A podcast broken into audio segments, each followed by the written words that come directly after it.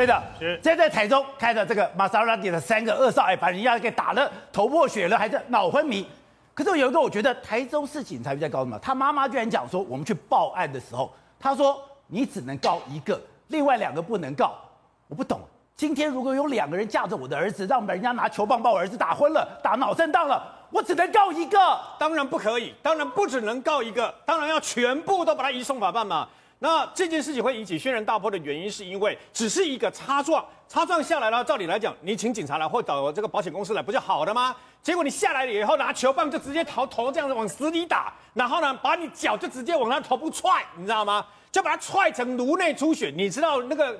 那个那个宋姓大学生啊，他后来紧急，他不是颅内出血而已，他紧急动脑部的手术，把血块拿出来啊，里面有血块。对，所以呢，他脑部受伤非常的严重。到底是有什么大小的事情啊？警方说，他们哎，他们打人的人还闹冷枪狼来呢，你知道吗？可落八个人来呢，来到现场啊，然后呢，警方来说六分钟就来了，来了以后说，哎，已经打完了，不是现行犯。天哪，打完了不是现行犯？那郑杰在捷运杀人的时候，警察有当场逮捕他吗？你记不记得郑杰是冲到捷运站的时候，警察才去逮捕他的嘛？对哈、哦。如果你按照这个理由来讲的话，那郑杰不是现，不是不是现行犯，因为他已经杀完人了。笔录，先放回去是这个意思吗？今天让人家生气的地方在这里嘛？然后带到警察局去了以后，竟然说是互殴。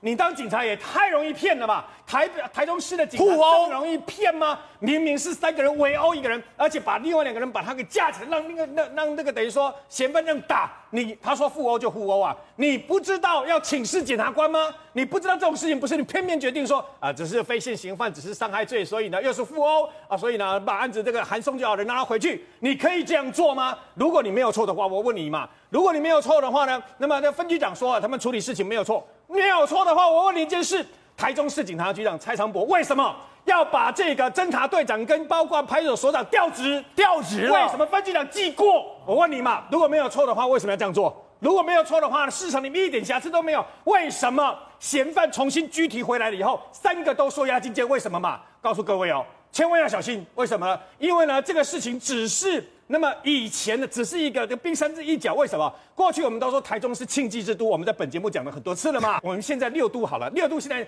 治安这么好，然后呢，警察这么多，所以呢，最多开枪可以开多少枪啊？在六都啊，在台中啊，今年一月六十二枪啊，你知道吗？一个当铺被长短枪被被这个改造手枪改造抢枪这样扫扫扫扫六十二枪，有恩怨。